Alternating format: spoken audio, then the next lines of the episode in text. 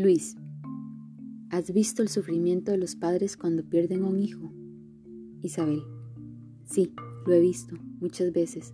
Siempre va padres que ven morir a sus hijos, pero no puedo ni siquiera imaginarme el profundo dolor que deben de sentir. Se supone que los hijos sobreviven a sus padres, no lo contrario. Lo contrario no es natural. Silencio. Isabel camina hacia Luis. Luis. ¿Cómo eran sus padres? Isabel. Mis padres no eran amorosos, eran como el sol en las profundidades del océano. Luis. Fríos. Isabel. Ausentes, invisibles, no recuerdo una sola palabra de aliento, una sola caricia, tantos padres que pierden a sus hijos mientras los míos, tal vez ellos una pérdida así, tal vez para ellos una pérdida así no les signifique tanto, tal vez ni se den cuenta, tal vez hasta sea un alivio. Silencio. Isabel ya está junto a Luis. Mira con ansia su reloj toma la cabeza de Luis y gira hacia el sur. Isabel, puede ser que para eso estamos aquí, así que trate, trate una vez más, inténtelo, tenemos que encontrar la respuesta.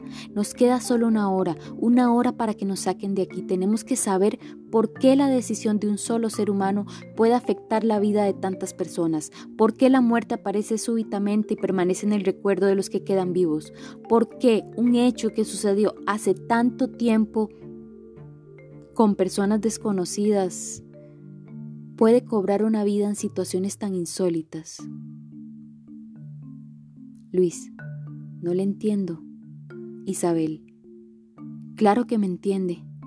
Inténtelo. Luis, no puedo. ¿Cuánto tiempo llevamos intentándolo? Isabel, solo concéntrese. Escuche, escuche la música. Escuche la música y déjese llevar. Por cada una de estas notas. Cada una de ellas lleva el olor de una pesadilla, el sabor de una obsesión ciega, la textura de un sueño eterno. Imagine.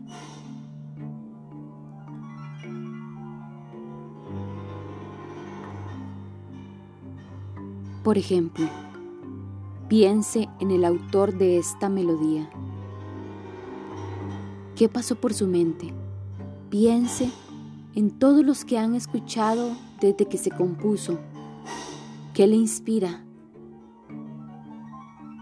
Luis, yo de música no sé. Isabel, Liszt tenía una obsesión por la muerte. ¿Lo sabía? Luis, no, no lo sabía. Le digo que yo de música, Isabel, no se trata de música. Dicen que visita hospitales, asilos, calabozos, buscando, observando, tratando de percibir lo que sentían los condenados a muerte, intentando responder sus propias preguntas. Luis, sigo sin entender qué tiene que ver esta música con los crímenes de esas mujeres. Isabel, yo también estoy buscando, tratando de discernir Tal vez su pregunta coincida con la mía y allí está la respuesta.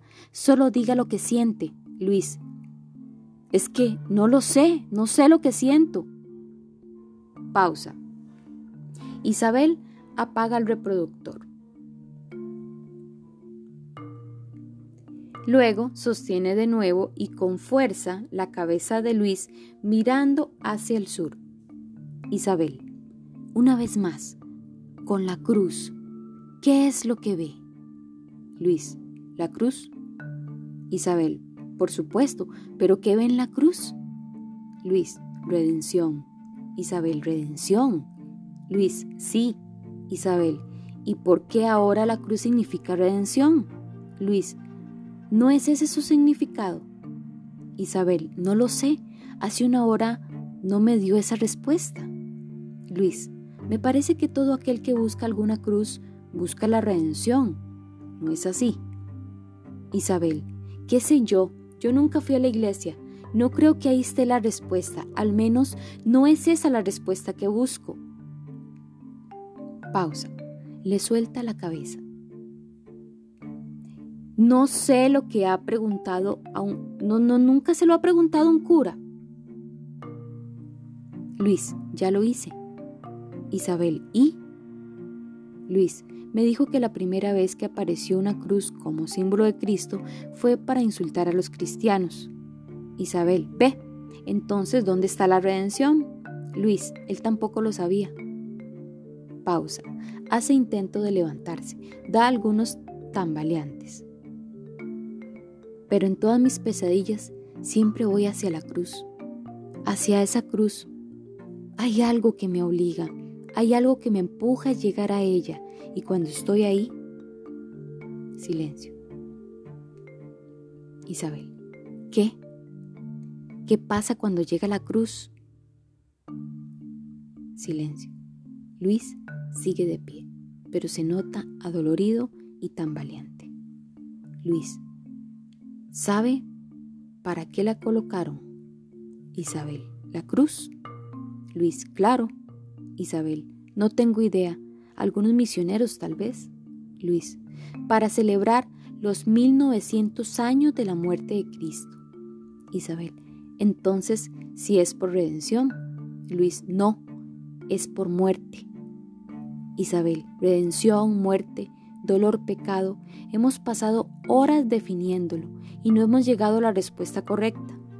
Luis, tal vez está haciendo la pregunta equivocada. Isabel, le he hecho tantas y al final solo una retumba en mi cabeza. ¿Por qué? ¿Por qué dejó que pasara? ¿Por qué ese día, el mismo día que se fue a la cruz? Luis, sin encontrar las palabras. Después de ese día siempre miro hacia el sur para encontrarla, para tratar de entender, de entender justamente por qué. Isabel, ¿por qué murieron? Luis, porque las mataron. Eran siete. Siete. Pausa. Isabel, de eso no queda duda. Siete cadáveres. Luis, siete. ¿Por qué siete? Isabel, no podía quedar ni una sola viva. Además, el siete es el número perfecto. Luis, los días de la semana, Isabel, o los siete colores del arco iris, Luis, siete pecados capitales, Isabel, siete arcángeles, Luis, siete notas musicales, Isabel. Ve que algo sabe de música. Luis, cualquiera lo sabe. Isabel, lo importante es colocar esas siete notas en una progresión que nada, nadie haya usado antes. Luis, y que además suene bien. Isabel, así es. Luis, ¿y los pecados? Isabel, perdón. Luis, ¿cuál es el orden correcto de los pecados? Silencio. Isabel, siéntese. Luis, lo hace, cierra los ojos. Isabel nuevamente coloca su cabeza hacia el sur.